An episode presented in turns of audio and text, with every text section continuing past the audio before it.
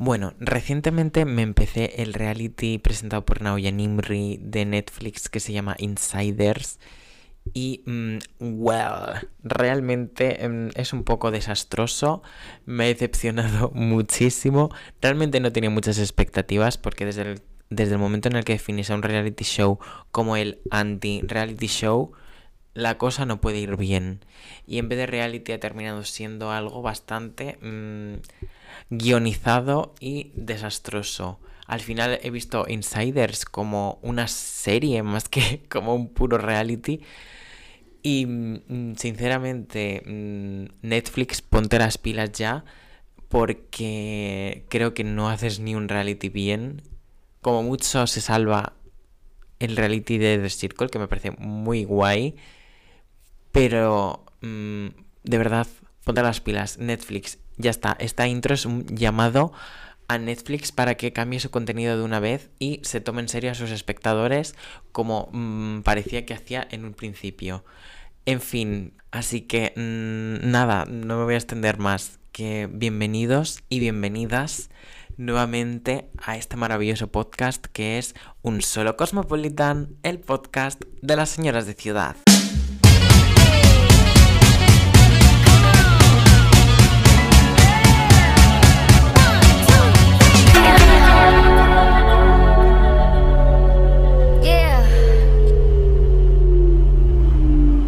Pues bueno, después de haber dicho todo lo que mm, tenía que decir en torno al reality de Insiders, mm, tranquilos, no, no vamos a hablar más de él. Eh, en este episodio pues vamos a charlar con una persona muy especial que pues mm, va a ser ya el segundo invitado de este podcast y de la sección de, Terraceo, que sé que os gustó mucho con Killer Queen. Y... Y nada, eh, voy a como introduciros un poco, y un poco todo lo que ha ido pasando estas semanas, porque este episodio iba a haber salido mucho antes, pero realmente pues mm, por circunstancias de la vida pues se ha ido retrasando y retrasando. Aunque de hecho esta es la segunda vez que charlo con, con este invitado que se llama pues Alex, Alex, como habéis podido pues ver en el título.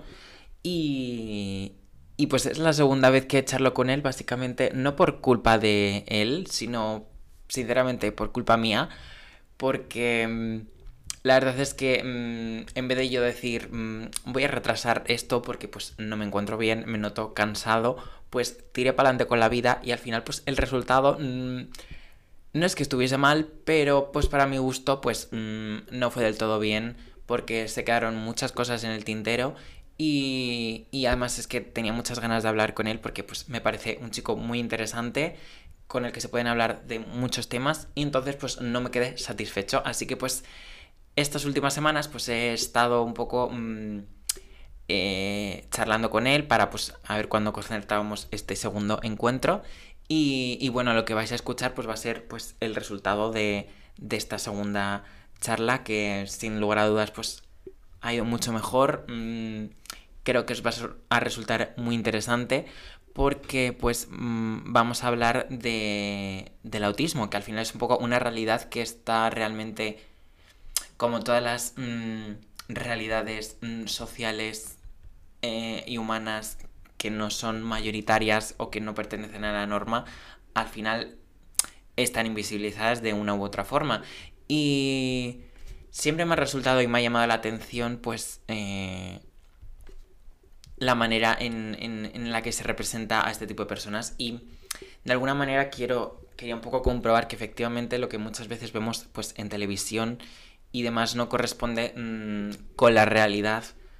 Ejemplos como, pues, recientemente el de Freddie Highmore en la serie de The Good Doctor, que al final es como que se presenta una persona autista, que es el tema principal de, este episodio, pues de una manera bastante específica y determinada que pues en muchos casos mm, no corresponde para nada con, con, la realidad.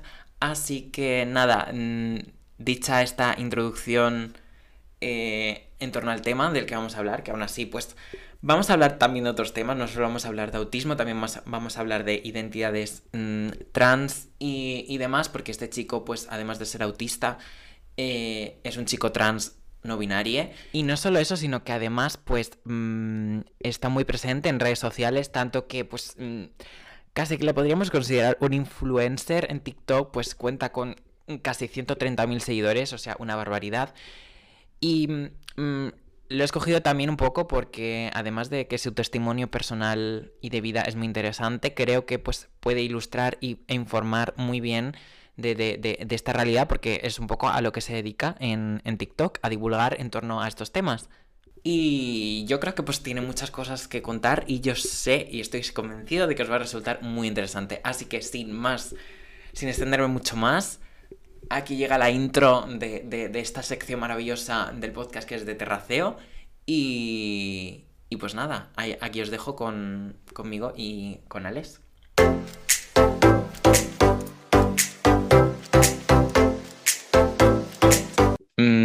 Pues nada, bienvenido nuevamente a, este podcast.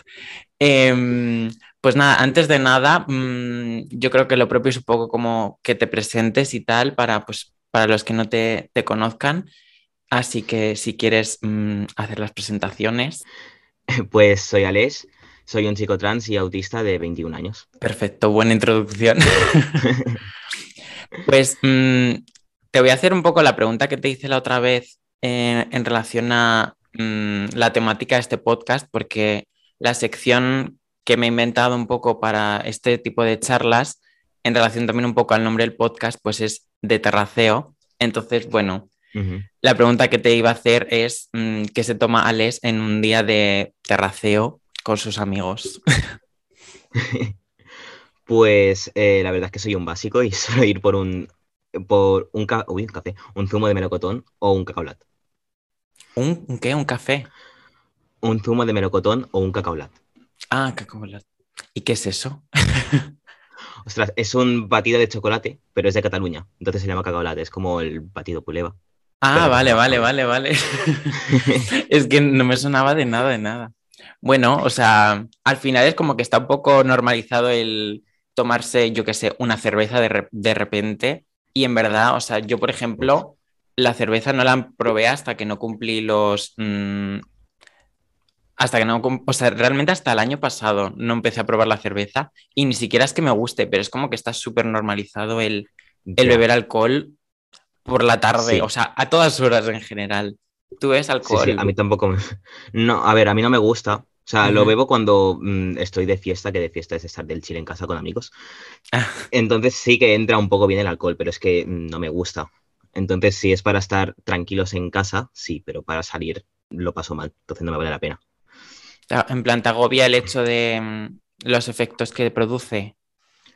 Sí, eh, o sea, me agobia los efectos que produce si estoy con gente que no conozco. Entonces son ambientes desconocidos porque estoy en plan, eh, y como que también recuerdo que me desorientaba un poco hmm. y acababa pasándolo, o sea, desorientado, estresado y con gente que era en plan, no sé quién eres, no sé por qué me estás hablando. Ya, ya. Entonces no me gusta.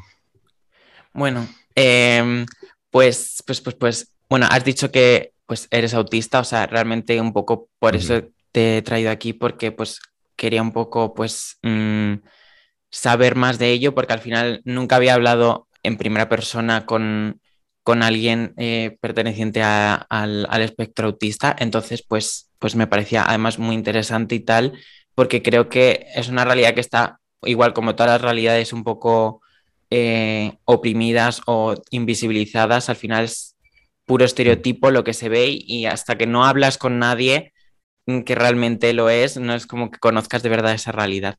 Entonces, bueno, mm, un poco pues para seguir el, orden de, de, las cosas, ¿cómo te diste cuenta de que eras autista? Pues me di cuenta porque por Twitter empecé, bueno, me salió un tweet de un chico que es autista. Y dije, ostras, esto también me pasa. Y me metí en su perfil y empecé a leer más cosas y fue como, mm, ¿por qué me siento identificado con casi todo lo que pone? Y le empecé a seguir y a raíz de ahí pues empecé a seguir a más personas autistas y vi que me identificaba con un montón de cosas que decían y dije, bueno, a ver, dos cosas está bien, pero tantas ya quizá no es tan normal. Y me lo empecé a plantear, empecé a buscar más información, a buscar em, lo que son los rasgos autistas y vi que encajaba en un montón de ellos. Y entonces empecé a buscar un psicólogo, pero aún así tardé más, o sea, tardé como un año y medio en encontrar un psicólogo que pudiera diagnosticarme. Y para poner un poco eh, el rango de edad, o sea, ¿con qué edad fue cuando empezaste a ver? Eh, con 18, casi 19, y no me diagnosticaron hasta el año pasado con 20 años. Jolín. Y, o sea, aún así, quiero decir, aunque te dieses cuenta más tarde, mm, de alguna manera, por ejemplo, tus padres eh, se dieron cuenta de, que tenías ciertos comportamientos, entre comillas, anormales cuando ya, ya eras más pequeño, rollo en, tu infancia o adolescencia mm. más. A ver, eh, sí y no. O sea, por parte de mi madre no, porque mi madre era madre primeriza. Entonces cualquier cosa que haga, pues le parece normal, porque no ha visto otros niños. Claro. Pero mi padre sí que tuvo dos hijas más con otro, eh, con otro matrimonio. Entonces, él sí que quizá veía algunas cosas que no encajaban, en plan, ¿qué le pasa? Pero es que siempre se pensaron que yo simplemente, a ver, como soy trans, también, o sea, lo veían desde el punto de vista de que era una niña. Entonces, como era mm, muy callado y como que era muy obediente y estaba siempre a mi bola, sin hacer ruido y sin molestar a nadie, pues mm, simplemente se pensaron que era tímido y ya está. Y no le dieron muchas vueltas. Al final, eso mm, es lo de que, de alguna manera, también el a la hora de detectar o de, pues, de, diagnosticar a, una persona pues, que es autista, cuando en el sesgo de género es súper mm, notorio y que al final es lo que tengo, o sea, lo tengo aquí apuntado porque me parecía súper interesante que, pues eso, que mm. tengo aquí apuntado como la estadística que dice que a más de cuatro niños por cada niña se les detecta, o sea que de alguna manera Además, el hecho de que se trate de, por ejemplo, niñas que no, no presenten un... Decir grado elevado no sé si es problemático, en plan... Pero me refiero... A ver, está un poco mal visto, pero bueno. ¿Cuál es, o sea, ¿Cuál es la manera correcta de decirlo? O sea, pero eso es a lo que me refiero, ¿no? Sí. Eh, a ver, lo que es, decimos entre nosotros es que es gente que necesita más o menos apoyos.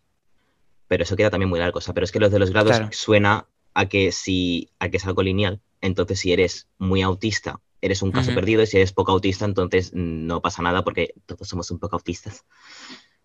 Entonces. Mm. Vale, pues sería más correcto decir, pues, una persona con menos, que necesitase menos apoyo, por así decirlo. Hmm. Que a ese tipo de, de niñas, en este caso, que no se las diagnostica y tienen ya incluso un término a esas niñas no diagnosticadas que se las llaman las niñas perdidas, según he visto, no sé si será verdad, pero las llaman así porque, pues eso, porque nunca las llegan a diagnosticar, porque lo que tú dices, las confunden con otro tipo de rasgos de personalidad, como pues el ser tímido, o sea, en este caso tímida y demás.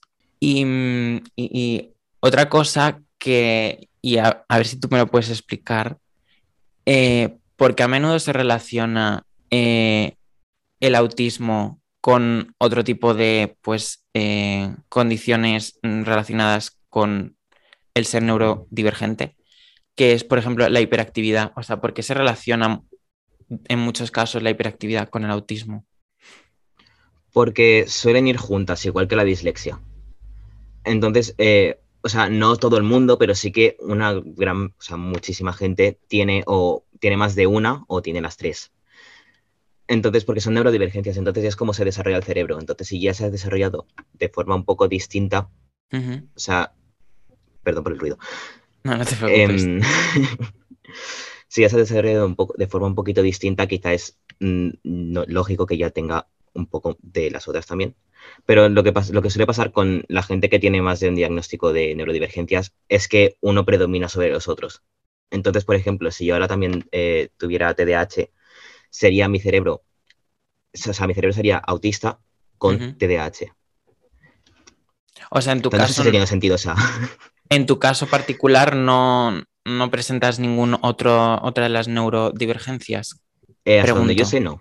Ah, vale. bueno, a todo em, esto, a partir de ahora quiero decir que, pues, aunque te vaya a preguntar algunas cosas que desconozco, al final lo que pues, vas a contar tú al final es tu propia experiencia personal y que tampoco quiero decir que mm, a partir de ti se expliquen absolutamente todas las personas, porque al final es un poco Es que yo tampoco, soy, yo tampoco soy científico ni psicólogo, entonces hay algunas cosas que, a ver, puedo dar mi opinión, pero tampoco sé si lo que digo está bien del todo. algo que también, em, y esto ya es relacionado con tu caso, porque he visto pues, que haces mm, vídeos en relación a ese tema. ¿A qué te refieres exactamente con lo de la hiperfijación? Como que... A ver, es que las personas autistas y con TDAH tenemos como, em, como obsesiones con cosas que nos gustan mucho. Entonces, claro, hay gente que lo puede entender porque es en plan, sí, todos tenemos como pequeñas obsesiones, pero no son pequeñas obsesiones. Es como que claro, porque vida entera gira alrededor de eso. Desde mi perspectiva, cuando hablabas de hiperfijación y decías, por ejemplo, no es que cuando sale un disco de música de un grupo que me gusta, de repente pues lo escucho en bucle. Y o sea, yo desde mm. mi perspectiva, mm, a veces también me ocurre que pues un artista que me gusta, pues lo escucho en... Entonces, ¿en qué mm. momento pasas de pues estar obsesionado con algo que te gusta a, llamarlo hiperfijación? Es una pregunta muy difícil. A ver, claro, es que eh, ya siendo autista ya no sé cuál es la diferencia, porque no sé cómo se vive desde un punto de vista neurotípico. Entonces no sé cuál es la diferencia, supongo. O sea, en una hiperfijación es que es un poco heavy porque son como, las hiperfijaciones van a partir de dos semanas. Entonces son dos semanas que tu vida entera gira alrededor de esa cosa y hasta que se te pase, quizá pasan dos meses, quizá pasa un año incluso. Y luego, o sea, la cosa es que de repente ya no te interesa eso y ya te da igual. Y es como si ese tiempo sí ha estado bien, en plan, te ha gustado, pero ya te da igual, absolutamente igual. Y todo lo que tienes, pues ya, de sobre esa cosa, pues ya mm, te da bastante igual. Es como que ya no me interesa esto. Entonces pasas a la siguiente cosa. Y ya así es como vas, porque no, no es algo que te dure toda la vida y que luego recuerdes, ah, sí, esto me gustaba. Es que te gustaba un montón, demasiado, y luego ya no. Y la gente, claro, la gente eso sí que no lo entiende porque dice, a ver, esto ayer te gustaba, porque ahora te da tan igual? ¿Cómo puede darte tan igual esto? Ah, vale. Y ahí está. ya veo, o sea, veo la diferencia, porque al final eh, las personas neurotípicas se, les llama.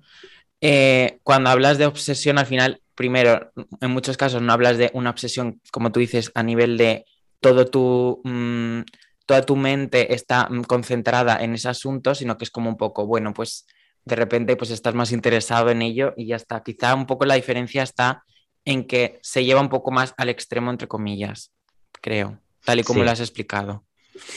Sí, bastante. Y la diferencia entre hiperfijación y interés especial es lo que duran en el tiempo. Por ejemplo, el, el interés especial suele durar mm, como unos cinco años o incluso toda tu vida pero las hiperfijaciones llega a un punto en el que ya pues, te dan igual. O sea, quizá no duran dos meses y ya está, pero un interés especial te dura muchísimo tiempo y te marca un montón en tu vida. Qué guay. O sea, ah, qué guay, en plan, hmm. qué curioso. y, y mm, volviendo también a otro tema que has mencionado sobre ya, pues, de ti mismo, de que te defines como una persona tímida, eh, que ¿de qué manera se relaciona tu, tu propia pues, manera de ser mm, tímida con el que seas autista? En plan, ¿de qué manera te afecta a lo mejor eh, en tu día a día el hecho de que pues, mm, tengas quizá dos rasgos de personalidad tan ligados a, lo mejor a, a, hmm. no ser tan social, entendido? Creo que soy tímido porque eh, mi autismo a mí me afecta de manera social. Entonces, claro, yo estoy con la gente, yo no entiendo cómo, o sea, hay muchas cosas que no entiendo, como por ejemplo el contacto, no, el contacto, el, la comunicación no verbal, no la entiendo. O sea, si me, la gente que habla con los ojos, yo no entiendo qué me están diciendo. O con, o sea, gestos eh, corporales tampoco los entiendo, tampoco entiendo las bromas, las ironías o los sarcasmos, a menos que conozca mucho a la persona y pueda ver si es el tono de broma. O yo veo una cara y no me, no, yo no sé si está feliz si está triste, si se está aburriendo. Entonces, como estoy tan como en una especie de limbo, que no sé qué es lo que está pasando, creo que por eso que soy más tímido, porque es como, como no sé qué está pasando, no sé cómo actuar y no sé qué hacer. Y, en muchos casos, por eso haces lo que tú llamas eh, mutismo selectivo, como que tiendes a no... Dime, perdón. Quizá... No, no, tranqui. A ver, sí y no. El mutismo selectivo no es algo que se elige, o sea, el mutismo selectivo viene eh, de la ansiedad normalmente. O de un malestar, en plan, si estás incómodo con alguien, no tienes por qué tener ansiedad a su lado, pero simplemente su presencia te genera incomodidad y ya no te sale hablar y te sale ser como muy borde si te habla. O sea, y sí, o sea, a ver, quizás sí que eso me genera ansiedad el no saber lo que está pasando y por eso puedo tener mutismo selectivo con algunas personas. Pero por no por el miedo al final, al no saber cuál es la manera correcta de reaccionar, pues dices, bueno, pues prefiero quizá no reaccionar directamente y quedarme callado en ese sentido. Claro. Hmm. Y mm, hay un término que también has hablado de él mucho, que es el término del masking, que es como un poco el aparentar el no ser autista. Y si podrías explicar cómo se aplica en tu caso o de qué manera, si es que lo utilizas mm, en tu día a día, por así decirlo. En plan, ¿de qué manera? lo, utilizo, lo utilizo bastante y muchas veces no me doy cuenta de que lo estoy utilizando o de que lo he usado mucho hasta que llego a mi casa y digo, estoy exhausto y no sé por qué, porque no he hecho nada. Y básicamente es cosas como muy pequeñas como, em, no sé, entablar conversación con alguien que no conozco, en plan, porque estoy en un sitio con más gente y pues para no estar solo en, un rincón apartado, pues me integro en el grupo, ¿sabes? O algo. Y eso, pues al principio me agota bastante. Luego ya, me, mm, si me cae bien la gente, pues me acostumbro a su presencia y como que estoy bien hablando. Pero al principio, como tampoco sé qué decir ni nada, pues estoy en plan, mm, bueno, voy a intentar sacar conversación de no sé qué pero lo vamos a intentar. También está el tema de reírme de cosas que no me hacen gracia porque no entiendo. Pero claro, veo que la otra persona se ha reído o que quizá, o sea, un comentario eh, que a mí me parece estúpido, digo, vale, si me ha parecido estúpido, quizás que era una broma y me tengo que reír. Entonces, me, río. Y es como, no sé si tenía que haberme reído o si ahora te, crees que soy un borde, pero bueno. Al final como también... Hmm. Sí, perdón, dime, ¿al final qué? No, no, o sea que al final es un poco intentar, o sea, parece como que estás constantemente haciendo un papel o un personaje social. Sí. Y es como muy curioso porque al final es como un poco intentar mm, satisfacer a la otra persona porque es como, como la otra persona espera que reaccione así, voy a intentar seguir el juego aunque yo realmente esté pues actuando, haciendo masking. Exactamente, o sea, Exactamente es eso. Y además, mm, la forma de hacer masking varía de, una persona a otra, porque lo que yo suelo hacer es ver cómo es la persona con la que estoy hablando y copiarle para que esa persona, o sea, porque yo siento que así esa persona se está sintiendo más a gusto y que yo me estoy integrando más con esa persona. Pero luego hay un grupo de gente y ya pues me quedo en plan, ya no sé qué hacer. Porque no puede, o sea, cansa un montón ser de diferente manera con todo el mundo y no me doy cuenta. Claro, porque al final te estás, o sea, adaptarse no es lo mismo adaptarse a una sola persona que de repente adaptarse a un grupo entero, que cada uno tendrá su manera de ser. Claro, entiendo un poco el carácter agotador. Y entonces, por ejemplo, ¿cómo llevas eh, el tema de a lo mejor estar en grupos grandes en general o en ir a eventos o a situaciones sociales como aglomeraciones, me refiero? Hmm. ¿Cómo lo gestionas eh, normalmente? Porque no con anticipación. o sea, si ahora me dices, eh, vamos ahora a Barcelona Centro, pues quizá no es mi, mayor, mi, alegría, ¿sabes? En plan, no, no, es algo que me apetezca mucho, porque no me ha dado tiempo a prepararme para la muchedumbre que puede haber ahí, para todo el ruido. Pero si quizá me dices, vamos la semana que viene, pues entonces sí, porque me da tiempo a prepararme mentalmente y a descansar un poco durante la semana y no estar, o sea, no estar tan cansado la semana que viene. Pero eso, o sea, por ejemplo, ahora a final de este mes tengo un evento de de karate que tengo, tenemos que ir porque voy a hacer de coach a una de las, de las otras alumnas. Y estoy como un poco estresado porque es en otra ciudad eh, con gente que no conozco y yo voy a estar ahí. O sea, y eso es un torneo de karate. Entonces va a haber un montón de gente, un montón de ruido y un montón de gente gritando. Y claro, o sea, estoy un poco ahora estresado, pero bueno, mm, ya me las apañaré con algo. O sea, quizá lo que puedo hacer es también llevarme los eh, tapones. Así hay menos ruido. Y si vamos a la calle, pues también me, me suelo llevar las gafas de sol y los cascos estos aislantes. Así no hay tanto ruido, no hay tantos estímulos y lo que hay, pues lo puedo llevar más o menos bien hasta cierto punto. Quizá me agobio igualmente y digo, me tengo que ir o vamos a un sitio más que no haya tanta gente. O sea que, mm, tal y como dices, además del problema de estar mm, rodeado de muchas personas, también en sí el hecho de que haya mucho ruido te molesta de alguna manera. Sí, porque es como que nos llega un punto en el que no sé distinguir el ruido del sonido. Entonces, si hay mucho ruido y tú me estás hablando, yo veo que me estás hablando, pero no oigo tu voz porque lo único, o sea, tu voz se mezcla con todo el ruido y ya no sé qué es lo que está diciendo. Es como si, mm, como si estamos en una obra, intentamos tener una conversación al lado de la obra, no vas a escuchar nada. Pues así con todo, aunque haya menos ruido, aunque, mm, por ejemplo, en un gimnasio, me cuesta un montón escuchar al profesor, porque hay más gente en las otras salas, hay gente haciendo ruido, hay gente con las máquinas y tal, y es como, también hay música. Y yo estoy en plan, eh, y además con la mascarilla no, me, no puedo leer los labios tampoco, entonces es como, Claro. si, no me, si no muestras lo que tengo que hacer, no me he enterado de nada. Y por ejemplo, una situación mm, muy concreta. En, en muchas cafeterías y muchos lugares hay música muchas veces mm, de fondo más o menos alta. En ese tipo de contextos te sueles sentir incómodo y te suele costar estar con la persona con la que hayas mm, ido a ese sitio. Eh, sí, porque tengo un problema con la música y es que si hay música, dejo de escuchar la- el resto de cosas y me centro en la música. Entonces, claro, si estoy hablando con alguien y la música está muy fuerte, ya no te escucho, porque estoy pendiente de la música. Y es como que por mucho que intente eh, estar pendiente de ti, no puedo. Y eso me frustra bastante. Como que tengo que estar como todo en plan, a ver qué me estás diciendo y mirarte los labios bien y a ver qué está pasando para enterarme. Y, y- y, mm, en relación un poco también a esto de que alguien te lleve a ir a comer a un sitio, a tomar algo o a lo que sea, ¿cómo... mm, mm, a ver cómo lo digo.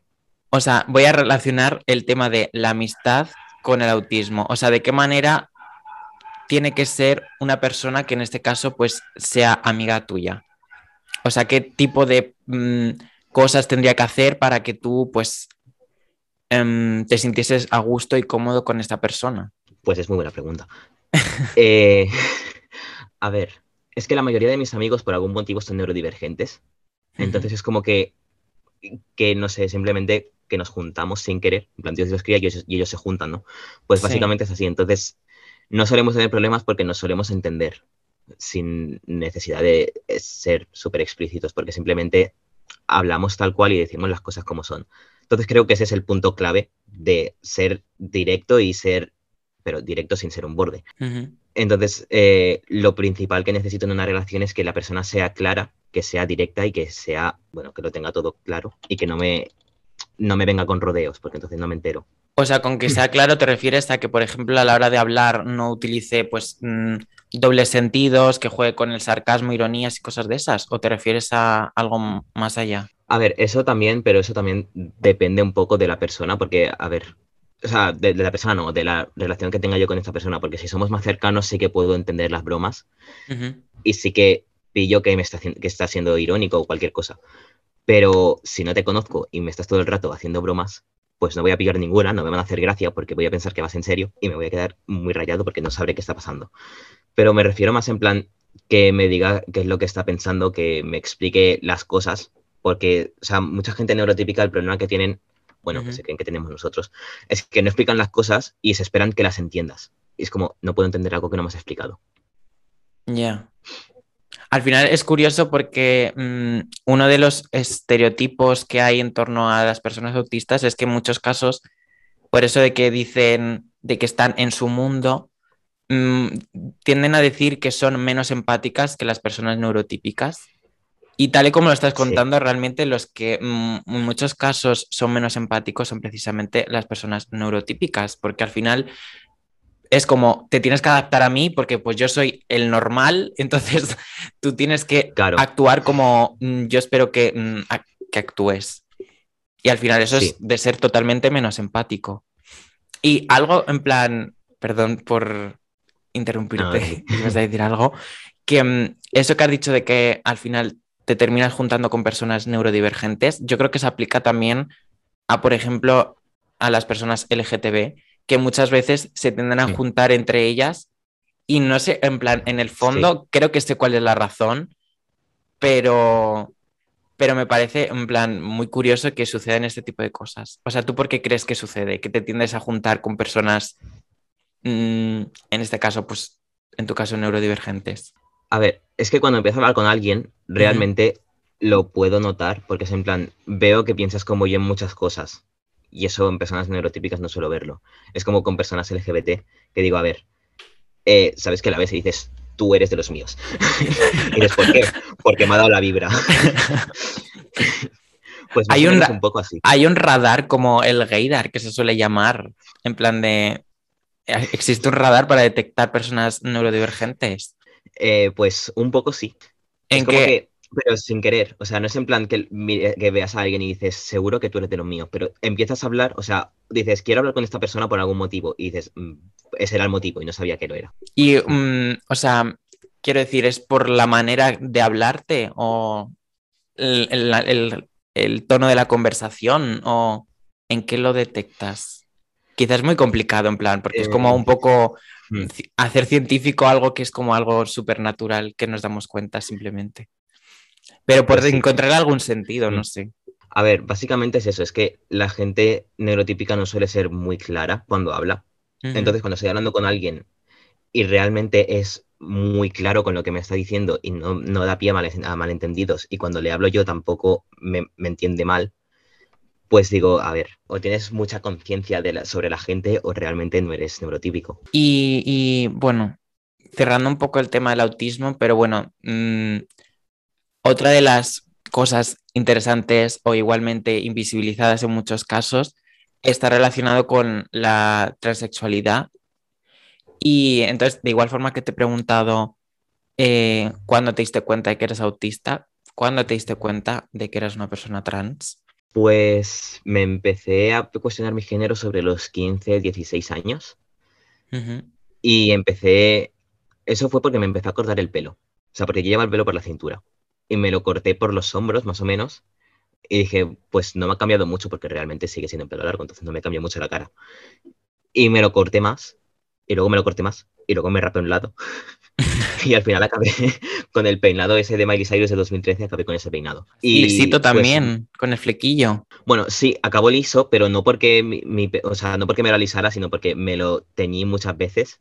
Ah, y, se te quedó un poco destrozadísimo, vaya. Sí. En plan, esto ya no tiene, no, hay por dónde coger, o sea, está, se aguanta de milagro, así que no, lo toco. Se quedaba liso, o sea, horrible. Y pues a partir de ahí me lo empecé a cuestionar, pero me daba mucho pánico, porque era, o sea, realmente darte cuenta de que, o sea, de que eres un género que no, que no es el asignado al nacer y que te das cuenta a los 16 años, da mucho vértigo, porque es como, llevo toda mi vida, que realmente 16 años, o sea, no es tan poco. O sea, no, no es que sea poco, ¿sabes? Llevo toda mi vida viviendo mm, como una chica y resulta que no lo soy, ¿y ahora qué hago? Entonces como que intenté apartarlo, es decir, no, seguro que no, que son cosas mm, de la edad que ya se me va a pasar, como dice mucha gente. Como pues, cualquier tipo de cosas que se salgan de la norma. Sí, exacto, es como, eso es una fase ya, mm, ya te pasará, no pasa nada. Y pues intenté eh, como interiorizarme eso, en plan de, bueno, eso es una fase, no pasa nada. Y, y eh, tenía como, empecé a tener como muchísima más ansiedad de la que ya tenía. Y ahora lo veo y realmente, o sea, pienso, miro hacia atrás y realmente era disforia, pero yo no sabía que era disforia. Entonces, claro, yo no sabía qué nombre ponerle a lo que estaba sintiendo y estaba en plan, mm, no sé qué está pasando, sé que no estoy cómodo. Y había eh, poco después. Quizás una pregunta personal, pero ¿había algo en específico que te generase más disforia? En plan, o algo que te generase más conflicto para no hablar de disforia, porque pues todavía no era como que lo tuvieses tan claro. En plan, ¿qué te generaba, pues eso, eh. conflicto o te generaba ansiedad? A ver, era. Me daba mucho complejo el pecho. Entonces yo pensaba que era porque eh, tenía poco y quería tener más. Entonces, claro, porque ese era el pensamiento que tenían todas las chicas, en plan, ojalá tener más tetas. Y yo en plan, vale, pues, pues tendrá que ser eso, porque es la única cosa que tiene sentido ahora mismo. Y claro, ahora pienso y no, no era que quería tener más. Era precisamente lo contrario. Exacto. Y, de, o sea, y mm, por esa época, rollo con 16 años, cuando empiezas a pues, cuestionarte tu género, ¿empezaste a actuar o, hacer, o ponerle, por ejemplo, remedio en el caso de, por ejemplo, el pecho? ¿O simplemente seguías con tu mm. vida, pero tú internamente estabas gestionándolo? No sé si me explico. Seguía, sí, seguía con mi vida y de hecho intenté ser intenté mostrarme muchísimo más femenino y empecé a usar eh, vestidos y tops, que era algo que yo nunca llevaba en ese, ese entonces. Y pues como que realmente me gustaba la ropa porque eh, o sea, era ropa eh, gótica, que era mi estética, pero era muy cara. Entonces, claro, me gustaba mucho la ropa que llevaba, pero era en plan, no me acabo de sentir cómodo en esto y no sé por qué, porque realmente es lo que me gusta. Entonces como que intentaba buscar distintos eh, estilos de ropa y no me sentía cómodo en ninguno y no entendía por qué. porque en plan, o sea, yo realmente me gustaba un montón la ropa y me quedaba bien, pero aún así era como, no, me siento bien en esta, en esta ropa, o sea, no lo entendía. Y bueno, eso, intenté dejarlo de lado y no hacerle mucho caso, intenté ser como mucho más femenino. Y en esa época yo también estaba mucho por YouTube y seguía a unos cuantos youtubers eh, americanos y por algún motivo un montón de ellos empezaron a salir del armario como chicos trans y yo en plan de, no puede ser que sin querer les haya seguido a todos. o sea, y uno de ellos, eh, Miles McKenna, no sé si sabes quién es. No. Pues, eh, bueno, pues salió del armario y dijo, bueno, pues sí, me he dado cuenta de que soy un chico trans y contó un poco su historia y cómo se había estado sintiendo. Y entonces ahí como que tuvo bastante más sentido lo que me estaba pasando y dije, pues al final sí que va a ser esto, porque como que entendía perfectamente lo que estaba diciendo porque había pasado cosas por cosas similares yo. Y estaba como, no puede ser, pero aún así intenté apartarlo otra vez y dije, no, no, no, no, no. Y como me daba tanto pánico, intenté o sea, buscar más información y me topé con los géneros no binarios. Y pues mm, como que intenté aferrarme a eso porque era como que no era, era como que era un cambio que le daba una explicación a lo que yo estaba sintiendo, pero no era un cambio tan drástico como cambiar directamente de género. Entonces era como, vale, simplemente vamos a decir que no tengo género. Y ya está. Y lo intenté dejar ahí durante un par de años, pero no me fue muy bien, la verdad. ¿Por qué? ¿Por qué no te fue bien? Porque eh, seguía teniendo muchísima disforia, había cosas que seguía sin entender porque me pasaban, eh, yo no estaba cómodo, estaba con... Claro, y aparte de eso yo también tenía más problemas, porque era como que la, el masking que he dicho antes, pues como que la máscara esa se me estaba rompiendo también porque tenía mucha ansiedad y mucha depresión. Y como que yo ya no era capaz de seguir, o sea, de, de interpretar ningún tipo de papel y estaba simplemente en una especie de limbo constante por todos lados. Era como que no sabía, básicamente era un zombie.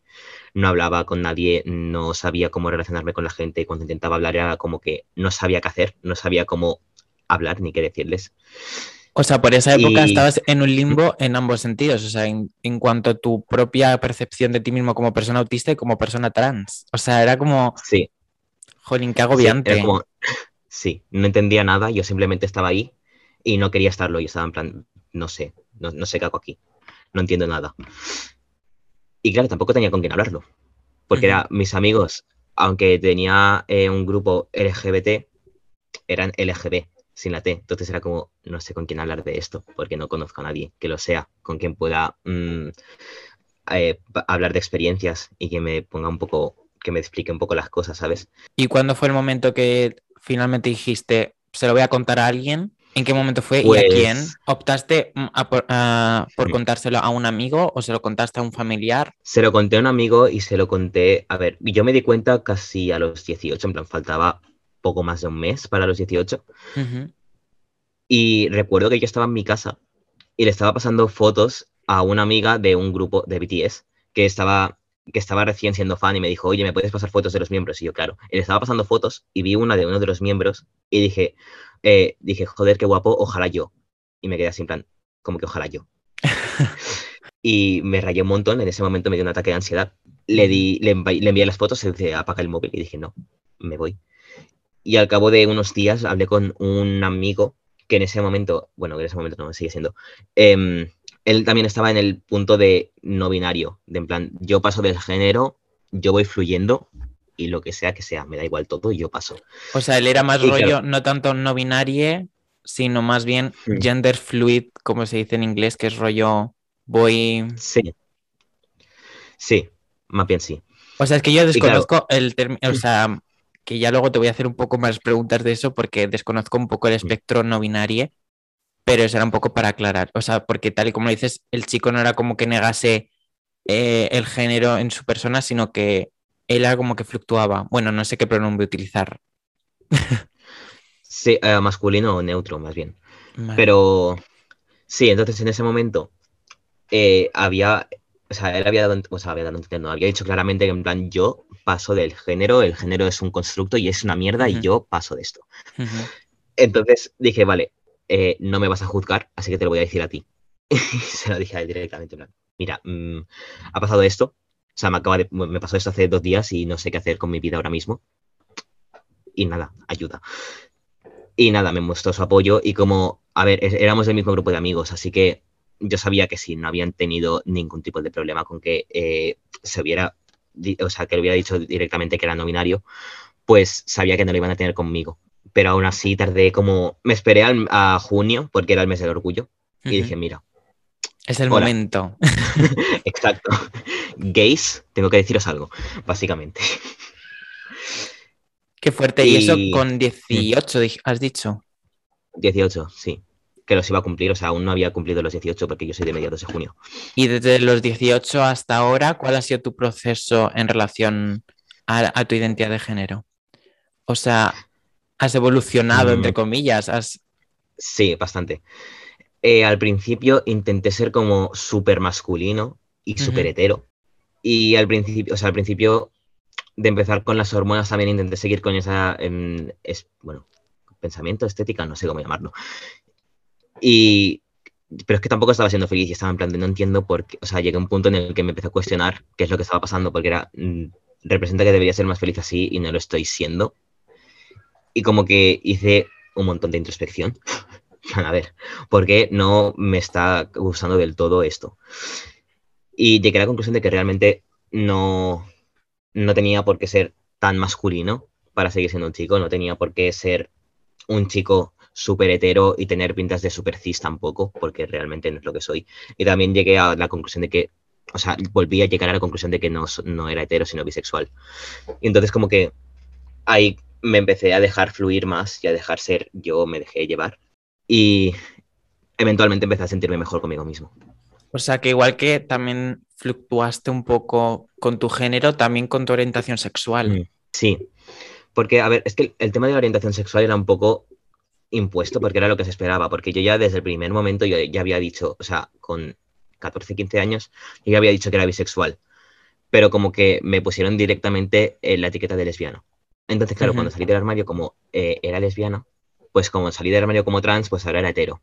Y pues intenté como seguir por esa línea, pero es que no, ni una ni otra, o sea, no.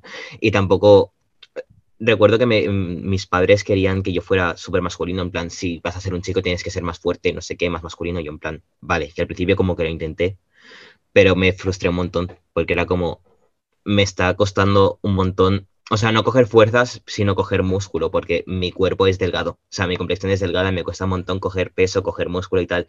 Y digo, a ver, eh, aunque tenga fuerza, aunque coja fuerza, no se me va a ver fuerte, porque voy a seguir estando delgado por más que lo intente. O sea que de alguna manera también tus padres, o en general, para no achacarlo todos a ellos, la sociedad como que de alguna manera también te empezaba a imponer otros roles, en plan, tú intentando salirte de unos, te empezaban a encajonar en otros. Exactamente. Y, ahora tus padres, mm, tuvo que ahora, por lo que veo, estás haciendo un poco lo que realmente mm, sientes, hmm. están empezando a reaceptar otra vez como, como tú realmente eres. Sí, a ver. Em, al principio les chocó un poco porque les daba miedo que me, hubiese equivocado y que queriese luego echar atrás. En plan, no quiero volver atrás y volver a ser una chica. Pero, claro, eso no era algo que me dijeran a mí. A mí simplemente me hacían los comentarios malos, de en plan de no sé, eh, en plan, no me gusta que te pintes las uñas de negro. O mm, te quedaba bien el pelo corto. O cualquier cosa así.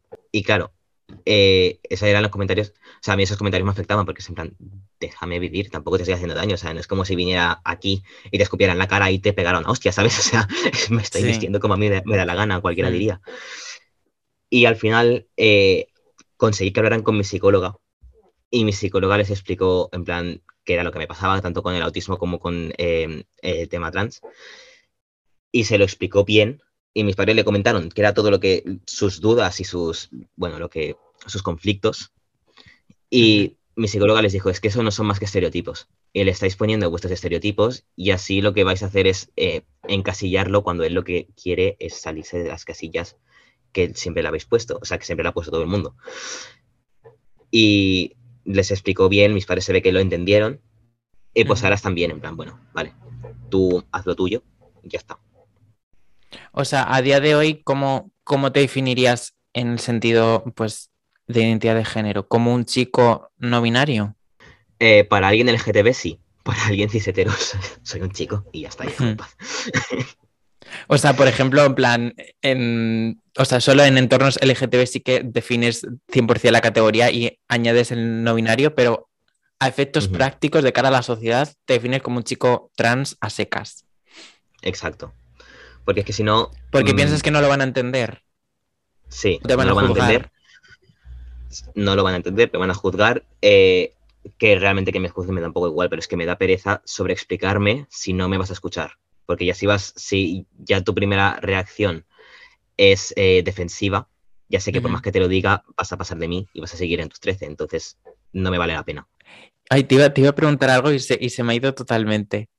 Bueno, mm, si quieres vamos a pasar a otro como de los grandes temas que tengo aquí apuntados, que es relacionado con, con ti como persona, mm, no personaje público, pero sí que sube pues contenido a TikTok y que de hecho pues mm, le va, entre comillas, bastante bien, en plan, porque a día de hoy, ¿cuántos seguidores tienes? Bueno, no sé si vas llevando la cuenta rollo, he subido seguidores, he bajado, he subido rollo obsesivo. No, no, o sea, al principio sí que lo hacía y, me, vi que me estaba rayando un montón, así que dije, voy a dejar de mirarlo, así no me estreso.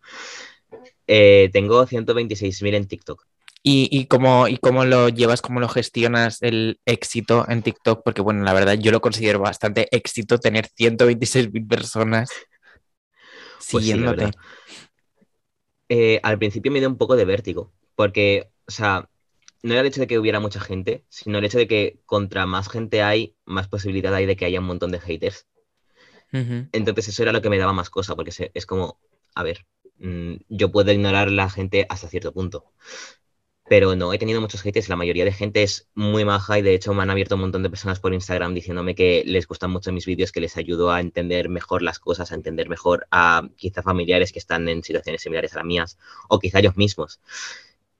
Y, pues eso pues me reconforta bastante. Es como, vaya, pues le, estoy haciendo bien, eso es bien. A ver, es que al final mm, de esto hablé en, uno de los episodios del podcast en el tema de que a día de hoy tiene tanta presencia las redes sociales en el día a día de sobre todo los jóvenes y de los adolescentes que mm, ya cuando se habla de representación, en muchos casos ya no solo se habla de representación en cine o en televisión, sino en simplemente redes sociales y que en muchos casos, eh, y, o sea, lo, vivo en, mm, en, primera persona, mm, determina mucho más o te influencia mucho más esa representación que ves en las redes sociales que a lo mejor la que ves en una película. Exactamente. Porque es que las películas están hechas o sea, las películas y las series están hechas para entretener a la gente, o sea, y para entretener a la gente que no es de esa minoría. Entonces, claro, no están hechas desde un punto de vista informativo, sino desde un punto de vista únicamente de entretenimiento. Y pues al final, todos los perfiles de personas mm, de minorías que intentan representar siempre acaban siendo el mismo perfil exacto casi, y eso al final no da representación, simplemente dice, bueno, sí existen, pero si no, si no eres así, realmente no lo eres. Y pues eso en realidad... O sea, es un poco como en el caso este de las personas autistas, que al final se tiende a representar a la persona autista de una manera mm, súper determinada de un chico joven mm, con, con, un grado, o sea, con un grado, perdón, con una alta, pues, mm, dependencia, en ese sentido, en plan, una persona autista, pues muy estereotípica, por, por ejemplo, pues el personaje de, de Good Doctor, eh, y he visto un montón de ejemplos luego, en plan, ya por pura curiosidad, porque el único que conocía era él, la verdad. Pero hay otro en, la serie de Atypical. Y quería hablarte de otro ejemplo que hace relativamente poco hubo polémica. No sé si lo conocerás, pero Sia, la cantante, hace relativamente poco hizo una mm, película mm, musical eh, y se la mm. criticó mucho. Sí, no he visto la película. La... has visto? O sea, no he visto la película, pero no. Porque ya vi de lo que iba y dije, esto no, no me va a gustar, lo voy a pasar mal. Pero por lo que he escuchado, o sea, se ve que la chica eh, que es autista, o sea, tengo entendido que tiene algún. La, chica que baila, ¿no? La Maddie Fiegler. Sí. pues eh, se ve que en la peli em, tiene algún meltdown o algo y lo que hacen es bloquearla contra el suelo. Sí. Algo así leí. O sea, la base un poco de la polémica es el hecho de cómo mm, gestionan que de repente le da como un brote máximo a su personaje y como que empieza a autolesionarse y tal. Y como que, según tengo entendido, eso es como lo que el enfoque, mm, lo más criticado, vamos. Pero porque no corresponde con la realidad. Pregunto. No que no corresponda con la realidad, sino que si tú ves a alguien que está teniendo un ataque de ansiedad, lo último que deberías hacer es bloquearle a esa persona contra el suelo. O sea, es como si, eh, o sea, es peor que cuando estás teniendo un ataque de ansiedad y alguien te viene y tú estás eh, alterado, que quieres pegar cosas, y alguien te dice, cálmate, cálmate, no pasa nada. Tú, hmm. El puñetazo te lo vas a llevar tú, pues básicamente viene a ser lo mismo, pero, pero bastante peor. Porque es que, a ver, un ataque de ansiedad, o sea, un meltdown, es que eh, a ver, es una ansiedad muy fuerte y tú estás, estás llorando y muchas veces sí que eh, nos pegamos. Yo en mi caso, bueno, ahora ya no lo hago porque lo controlo bastante mejor, es por ansiedad. Em, lo llevo bastante mejor, entonces puedo redirigirlo y hacer otra cosa, pero a veces se me va. Pero claro, o sea, cuando me pego es por frustración, porque no quiero hacer algo y no puedo, porque me he quedado bloqueado, cualquier cosa, y es como que lo único que puedo hacer es pegarme en la cabeza, en plan, funciona, cerebro. ¿sabes? Como cuando se te rompe el cacharrito. Y dices, si le meto una hostia, seguro que funciona. Pues hmm. básicamente creo que viene a ser lo mismo en, cuanto a mí. Pero claro, si eh, estoy teniendo un ataque y alguien me bloquea, me voy a sentir peor, me voy a quedar peor, me vas a, eh, a poner mucha más presión en el cuerpo, me, voy a sentir eh, más rígido. Y no solo eso, o sea, si, pues, es así, si me lo haces mal, me puedes ahogar. Claro. Entonces, ya, ya es como mucho más dolor. Como, no sé, es que me parece Desde tu propia perspectiva, ¿qué crees que debería haber hecho SIA o el equipo creativo de SIA a la hora de representar a este personaje si querían recurrir y poner de protagonista a una, persona autista? O sea, ¿qué crees que tendrían que haber hecho diferente? Eh, deberían haberse informado bien y deberían haber hablado con un montón de personas autistas para tener un perfil eh, general, pero con cosas variadas. Entonces, mm, cada persona autista le habría dicho cosas distintas que le funcionan, cosas que no. Y de ahí podrían haber sacado cosas eh, buenas, en plan, a ver, eh, ¿qué haces si te está dando un ataque? Pues, mm, ¿tú qué haces cuando te da un ataque o qué es lo que necesitas? Hay gente que necesita, eh, sí que necesita sentir presión en el cuerpo, pero no en plan que la, la copies contra el suelo, sino que la apretéis entre dos personas, un abrazo fuerte o cualquier cosa, entonces se sienten comprimidos y se sienten bien. yo, por ejemplo, me quiero arrancar la ropa. Entonces necesito como mucho aire. Em, también en mi caso me pica mucho la piel. Entonces, claro, necesito que, te pica mucho la piel. Sí, me dan, me dan picores, se me pone la piel roja y tal, y se me empieza a rascar, como que va peor. Y me dan brotes de picor y eso me da más ansiedad porque no me llego a rascar todo y por más que me rasque me pica más. Entonces, claro, necesito que estés atento a mis manos para que no me rasque, pero sin, sin, sin invadir mi espacio mucho. Entonces, claro, como lo que, a ver, para mí lo que sirve es redirigirme a hacer otra cosa, en plan, vale, eso te está bloqueando, eh, vamos a jugar con la pelota, vamos a hacer cualquier otra cosa que requiera que me concentre y que me centre solo en eso. Pero claro, eso quizá no le sirve a todo el mundo. Entonces, mm, habría que, o sea, tendría que haber hablado con más personas autistas o con más psicólogos Em, especializados en personas autistas y haber sacado un perfil general para saber qué es lo que tenían que hacer, cómo llevar a cabo las cosas y realmente cuál es la realidad. Porque esa sí puede ser, esto puede ser una realidad, o sea, ese tipo de meltdowns, pero no tiene por qué ser la realidad, la única realidad que hay. Entonces, claro, es otra vez lo mismo, en plan, porque ese tipo de meltdowns es la única realidad que se ve. Ya, o sea, al final mm, yo personalmente considero que es un poco como eh, con esto que tú dices de que al final del día este tipo de representaciones, pues eh, fuera de las redes sociales, en cine, bla, bla, bla, bla, bla, tiene gran parte de entretenimiento y yo creo que a efecto dramático tiene más fuerza que de repente la, la mm, o sea, jolín, no me sale la palabra, pero vamos, que la, que la tengan retenida y apretada eh, que de repente a lo mejor mm, utilicen otra técnica muchísimo más mm, no tan dramática en ese sentido. Creo que en Anatomía de Grey hay una, uno de los médicos, una de las médicos es autista.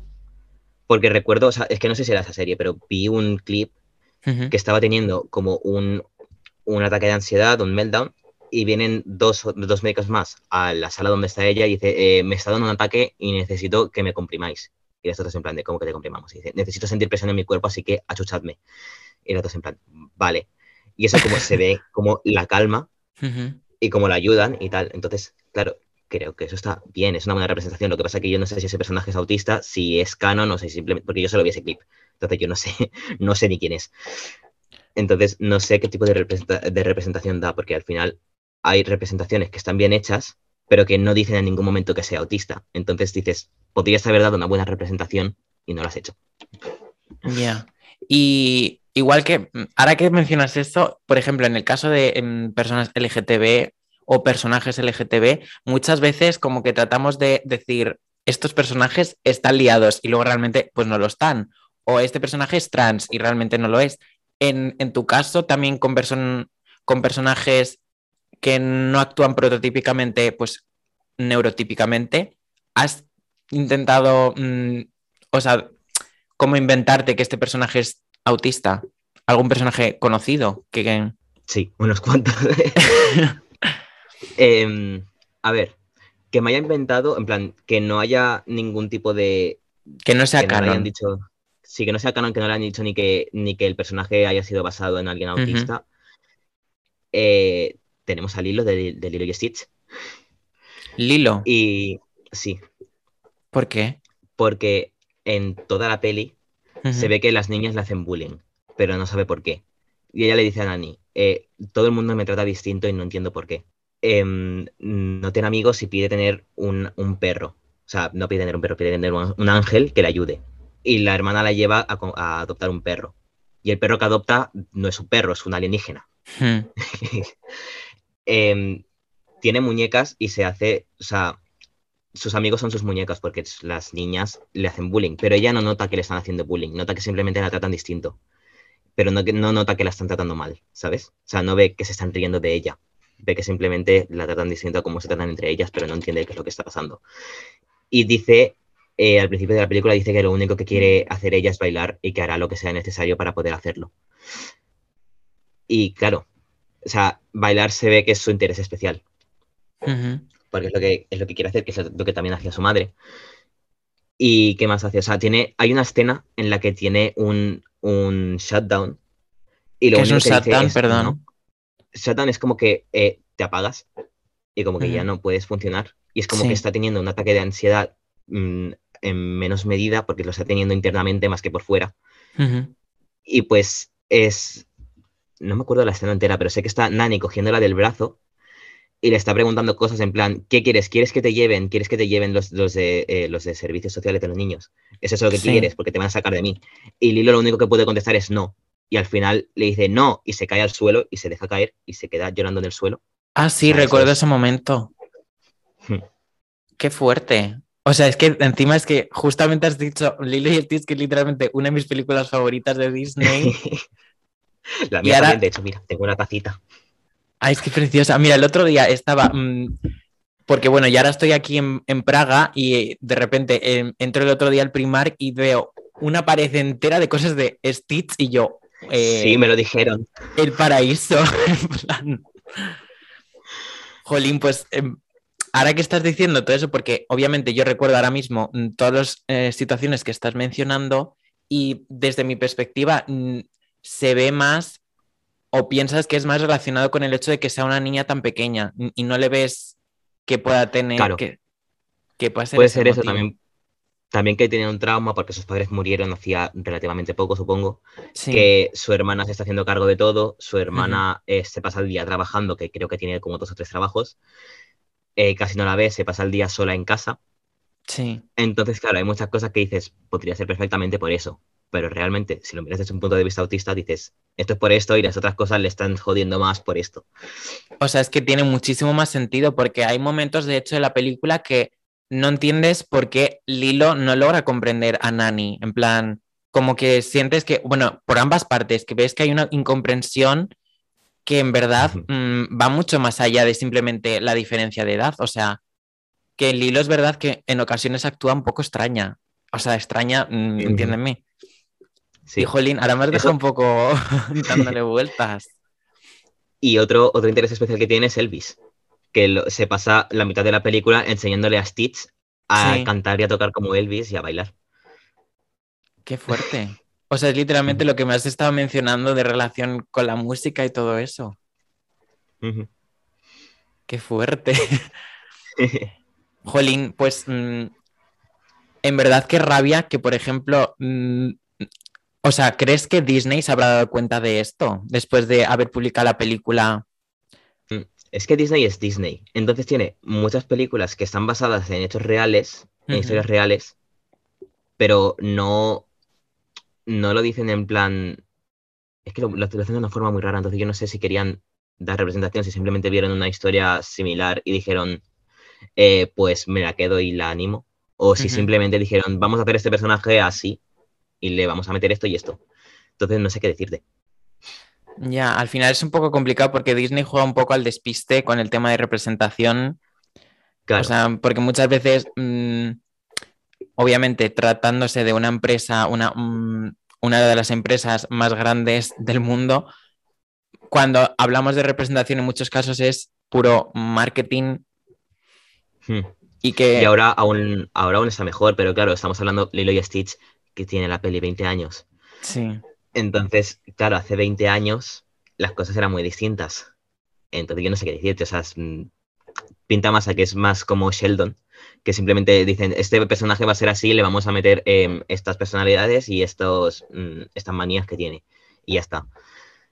Entonces creo que han jugado, o sea, podrían haber jugado con simplemente que es una niña que tiene traumas y que mm, hay cosas que no entiende y ya está. Simplemente es una niña y ya está. Pero no sé. Pero, por ejemplo, en comparación a Sheldon, quiero decir, al final eh, el personaje de Lilo mm, es que Sheldon, en mi opinión, es algo un poco paródico, o sea, también porque pertenece a una serie de, comedia. O sea, que no me parece comparable en ese sentido porque precisamente en la mm. película de Lilo y Stitch lo que se busca es que empatices mm, con la situación de Lilo. Entonces... Claro, o sea, Sí, o sea, me refería a que no, que no buscaron a alguien que fuera autista y dijeron, vale, nos vamos a basar en sus experiencias, sino que simplemente dijeron, eh, eh, tenemos, que, o sea, tenemos que lograr que el público empatice con la niña, así que vamos a hacerla mm, muy traumatizada, vamos a hacerla que la traten mal y que, pues, y que tú sientas más pena por la niña. Hmm. Entonces, claro, yo no sé, es que, es que hace 20 años, es que yo creo que si hubieran buscado realmente esto, mm, poco cruel, pero que creo que si hubieran buscado, si hubieran querido buscar representación, lo habrían hecho peor, honestamente. O sea, a día de hoy, quieres decir, si hubiesen planteado un personaje similar a día de hoy. No, a día de hoy no, en ese momento. ah, en, ese momento. que es de la peli. Claro, porque es que hay otras películas de Disney que también en su momento buscaban como representar, supongo, como Hermano Oso, como Pocahontas que, vale, ahora la ves y dices, tenías que verla con la perspectiva de que esto era 2005 como muy tarde. Hmm. Porque claro, ahora, ahora no lo harían. Pero, claro, querían dar, supongo que querían dar una especie de representación mm, de personas nativas americanas. Y realmente lo que el mensaje que están dando es de que son unos salvajes. Y que nosotros venimos eh, a salvarlos. Fuimos ahí a salvarles la vida, claro. Ya. Y dices, a ver. Sí, a ver, también es que han cambiado mucho las cosas. O sea, ahora a la hora de representar, también por esto que te digo de las redes sociales, mm, si Disney de repente apostase por un personaje autista de verdad, estaría mm, desde el minuto cero con gente detractora diciendo, cuidado a ver qué, es lo que vais a hacer, cuidado tal. Y entonces al final es como que... Tampoco quiero sonar rollo facha a nivel políticamente incorrecto, pero es verdad que hubiese costado Mm, a lo mejor contar la historia del hilo a día de hoy, me refiero, siendo personaje autista, porque seguramente se, le hubiese gustado, buscado más tres pies al gato, en plan de los errores a la hora de representar el personaje del hilo. Yo creo, ¿eh? O sea, a ver, mm, lo digo desde mi perspectiva como si fuese un personaje LGTB, en plan que se le buscaría las mismas pegas. A ver, la cosa es que el hilo tiene ocho años y, a ver, a mí es una peli que me gusta mucho y viéndola desde un punto de vista, en plan, ahora que sé que yo soy autista y que me puedo ver reflejado en Lilo, o sea, em, no veo que tenga cosas mal hechas Lilo. Entonces yo creo que si hubiera sido un personaje autista, en plan, realmente autista, y hubieran dicho, aunque sea más tarde, en plan, sí, efectivamente, Lilo es autista, pues sí que habría dado buena representación, porque es un tipo de, de autismo que no se ve mucho, pero que te da a entender las cosas que nosotros no vemos, que son las, las eh, ¿cómo se dice en español? Las, como, mm, pistas sociales, supongo, en plan, que, le están haciendo bullying y que ya no lo ve. Ya, o sea, el rollo que hubiesen metido simplemente una escena en la que dos personajes adultos hablan del hilo, que lo hacen a lo largo de la película, y dicen, pues oye, que es autista, en plan, o se menciona de alguna manera. Y que la película hubiese sido exactamente igual. Exacto, sí habría dado buena representación, la verdad. Puede ser. O sea, quizá, mm, no sé, yo es que con esto de grandes empresas como Disney haciendo representación, me cuesta, o sea, soy muy crítico. En plan, siempre veo el interés oculto, ¿sabes? De. Ya. Ya, es que es, lógico verlo y es lógico buscarlo también. Pero aunque tenga interés oculto, eh, si está bien hecho, está bien hecho. O sea, podrían haber hecho más cosas, podrían haber hecho menos cosas. Pero, o sea, no es lo mismo, por ejemplo, la película de Mulan, que también está, o sea, en China está, o no sé si, no, recuerdo si estaba prohibido o si estaba cambiada, porque había un montón de cosas mal y para ellos era una burla. Porque, por ejemplo, el, dragón se ve que, o sea, mucho, se ve que se lo tomaron súper mal. No recuerdo por qué, o sea, me sale mal no recordar por qué, pero que es una película que está muy mal vista en ese, eh, o sea, por ahí, pero aquí gusta mucho. Entonces, claro, no, o sea, para nosotros nos pensamos que sí quedaba un poco de representación, pero no, como las otras películas.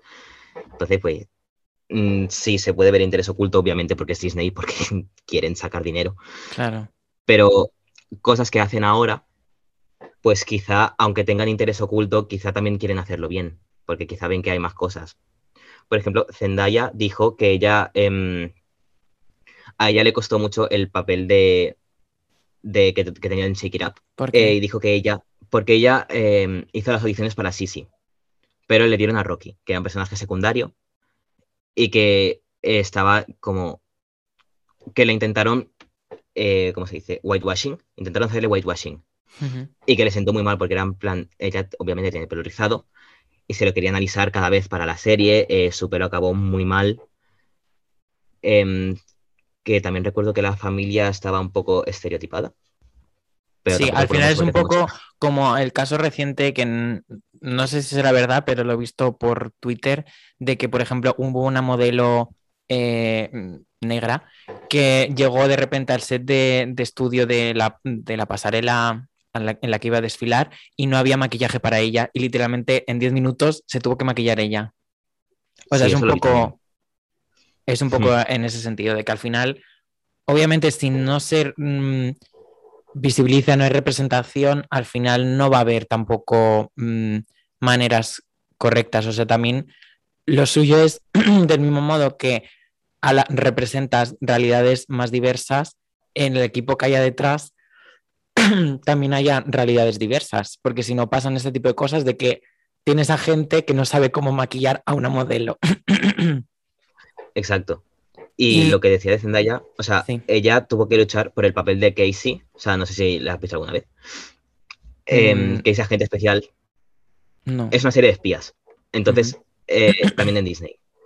Y se ve que tuvo que luchar porque le querían poner un nombre como súper blanco, en plan... Mm, Karen. Eh, por casi, seguramente fue Karen. Karen o Kelly o algo así. Y ella dijo, no, si queréis que esté yo en la serie, esto es lo que va a pasar. O sea, voy a tener, la niña va a tener una familia negra. Eh, todos igual, o sea, no todos igual de inteligentes porque todos tienen sus cosas, ¿vale? Pero eh, Casey, y que no quería que Casey estuviera, que su personaje estuviera centrado en ser únicamente eh, espía, creo que era, o que no quería que estuviera centrado en ser únicamente una cosa, sino que quería que fuera una chica completamente normal, como que imposible, que estaba en el colegio, hmm. pero que también era, pues, espía y dijo que si lo iba a hacer ella, que iba a ser, eh, se iba a llamar Casey, y puso un montón de cosas y tuvo que plantar el pie en plan, no. Y esto o es así o no va a ser. Y os buscáis a otra persona. Y le dijeron, al final le dijeron que vale, que como ella quisiera. Entonces la serie es así porque ella dijo que iba a ser así. Y pues, y luego dijo también que eh, seguía en Disney porque sentía que tenía que dar representación a niñas negras, porque no hay representación y Disney Channel es un canal muy importante para, para los niños pequeños. Entonces hay que, hay que hacer representación no solo para que las niñas negras se puedan ver representadas, sino para que también las niñas blancas vean que haya más gente aparte de niñas blancas. Y pues eh, que al principio no era la idea original que tenía Disney, pero que se ve que la cogieron bien y que la... Entonces, mm, aunque hacen muchas cosas mal, de vez en cuando se van retratando un poquito. A ver, al final es porque hay mucha gente que está luchando literalmente para que esto ocurra, mm. que muchas veces se habla de, es que inclusión forzosa, inclusión mm, forzada, mm, es que el lobby LGTB, el lobby no sé cuánto, es como, no, o sea, literalmente no. en plan, no sé qué mundo vives. Y, te gustaría, ya hablando pues de representación en cine y televisión, que se representase un personaje trans no binario? ¿Crees que sería un buen momento ahora? Eh, sí, hay uno ya en una serie, no sé qué serie es. Bueno, vengo del futuro para deciros que la serie a la que se refiere Alex es One Day at a Time. Cierro el paréntesis, mm, continuamos. Pero he visto, he visto clips, no sé qué serie es, pero hay una, una de las, eh, de las protagonistas es lesbiana y su pareja es no binario. Ah, sí. Ah, pero, o sea, al fin de cuentas es como un poco personaje secundario, ¿no? ¿O es una protagonista? Eh, es que no sé qué sería ese, entonces no lo sé. O sea, supongo que es mm, no secundario, pero tampoco protagonista, en plan, mm, la serie no gira alrededor de ella, pero sí que está en todos los episodios. Entonces no sé, o sea, no sé si eso sería ese personaje secundario en sí, porque para mí el secundario es en plan que está, pero no, ya, ya, ya. Pues Entonces, eh, hay una escena, es que no sé si la has visto, o sea, seguramente si estás por TikTok, la escena esa sí que la hayas visto, que está la abuela, que se ve que es latina, o sea, son latinos. Entonces la abuela de vez en cuando habla español. Y está en el sofá y dice, a ver, tú sabes que yo, no que yo tengo, o sea, sabes que yo soy de otra época y que tengo un problema en que mi nieta sea gay, lo siento, va eh, en contra de Dios, va en contra de lo que Dios dice. Aunque claro, Dios eh, nunca se equivoca. Como ya dijo Lidia born this way. Y el Papa es el, y el Papa de Roma es el enviado de Dios, o sea, el que manda, el que da el mensaje de Dios. Y el Papa de Roma dice que, que ser eh, LGTB está bien. Entonces, ¿quién soy yo para ir en contra de lo que piensa Dios? ¿Quién me creo que soy? No pasa nada, ya estoy bien. Ya me parece correcto. Y la madre en plan. vale, en 10 segundos lo has, arreglado, muy bien.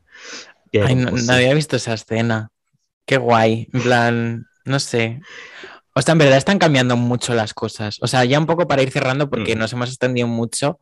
Eh, pues eso, que al final creo que pues estamos mejorando mucho como sociedad, aunque parece que estamos dando un pasito para adelante y tres para atrás. Yo creo que en, la mayoría de contextos estamos avanzando muchísimo y yo creo que en base también mm, a la representación y a la labor que hace mucha gente en redes sociales, es lo que en muchos casos está haciendo que de verdad mm, tenga efectos reales en cine y en televisión, porque yo creo que debido al gran impacto que tienen, por ejemplo, como en este caso, personas trans no binarias mm, hablando públicamente en redes sociales, a lo mejor en cine y en televisión empiezan a decir, ostras, pues voy a traer a una persona a mi programa o voy a incluir un personaje mm, trans no binario en, esta serie. Claro, porque al final los que hacemos este tipo de, representación así en redes sociales, lo que hacemos es contarlo desde nuestro punto de vista, desde nuestras experiencias de vida. Entonces, ya no es, o sea, es como que tienes un perfil pensado sobre una, una, cosa y decimos, mira, nosotros también formamos parte de esta cosa, pero tenemos otro tipo de perfil. Entonces, como que ya vas ampliando horizontes y vas pensando, vale, pues quizá mm, quizá hay más cosas, quizá no lo estoy haciendo bien de todo, quizá debería aprender más. Y así poquito a poco vamos avanzando. O sea, me podría mm, seguir hablando porque tengo aquí otros más temas, pero yo creo que pues mm, ha estado muy bien. Y, y nada, decirte que de verdad muchas gracias por animarte nuevamente a charlar conmigo. De nada. Y... Un placer, la verdad.